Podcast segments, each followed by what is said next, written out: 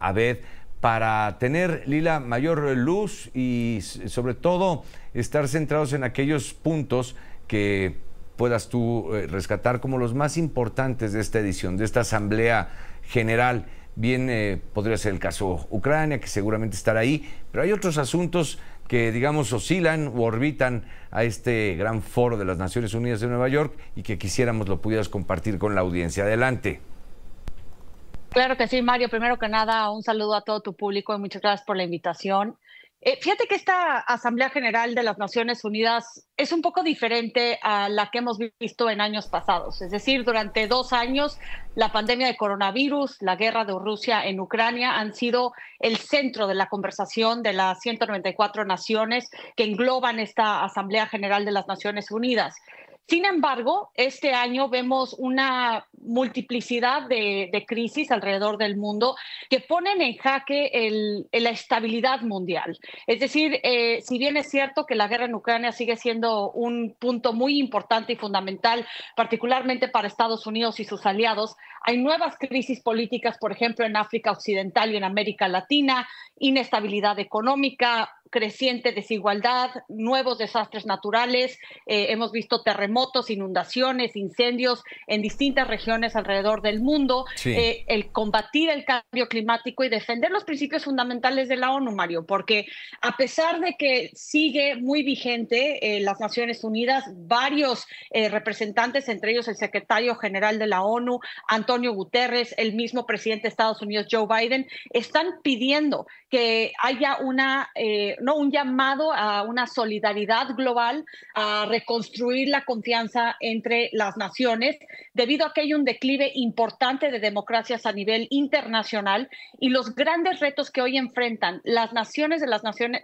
los, países de las Naciones Unidas necesitan hacerlo de manera coordinada, con mucha y amplia cooperación, cosa que hemos visto un poco difícil eh, de implementar a pesar de que el presidente Joe Biden eh, ha tratado de unir a sus aliados y a muchos otros países alrededor del mundo para enfrentar estos grandes desafíos mundiales. Ahora, lo único que sí mencionaría es que de cierta forma esta Asamblea General se vio debilitada debido a que Joe Biden fue el único líder de los cinco miembros permanentes del Consejo de Seguridad de la ONU en asistir. Es decir, el presidente de Francia no fue, el primer ministro británico tampoco, el líder chino Xi Jinping se ausentó eh, otra vez, el presidente Vladimir Putin evidentemente eh, corre el riesgo de ser arrestado si es que viaja fuera de Rusia, pero eh, en realidad Joe Biden es el único que tiene eh, ¿no? las riendas del Consejo Permanente, lo cual también abre esta posibilidad que ya han eh, mencionado varios líderes y representantes de ampliar el Consejo Permanente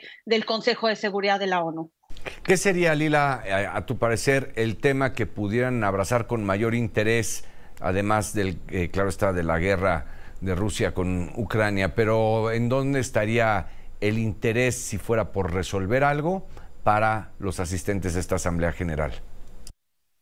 Hay, una, hay, algo muy interesante. El presidente Joe Biden en, su discurso del día de hoy aprovechó la oportunidad para acercarse al llamado sur global, ¿no? Es decir, las naciones en desarrollo que tradicionalmente se posicionan eh, neutrales, ¿no? Eh, que toman eh, políticas exteriores pues neutras, ¿no? Estados indecisos, se les llaman a veces, a que se unan a los grandes llamados y a, las, a los grandes retos, ¿no? Que enfrentan las naciones alrededor del mundo. Me parece que la integración del sur global, la integración de países en desarrollo, es una de las peticiones muy importantes por parte del presidente Biden, el mismo secretario general de la ONU, el mismo presidente de Cuba, Díaz Canel, lo dijo con este grupo de, del G77, eh, que fue creado en 1964 con el fin de promover los intereses económicos colectivos del llamado sur global. Es decir, se tiene que haber mayor, eh, mayor integración. Este enfoque que se le ha dado a la guerra en Ucrania,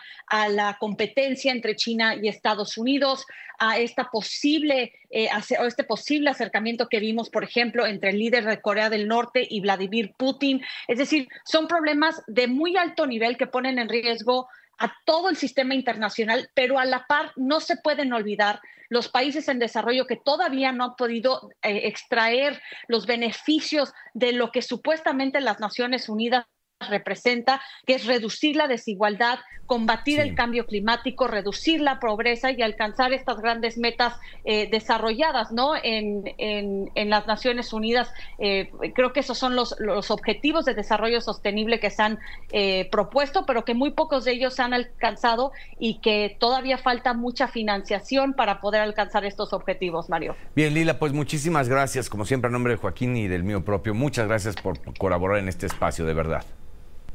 Al contrario, Mario, un saludo a todo tu público. Gracias, igualmente. Es las, son las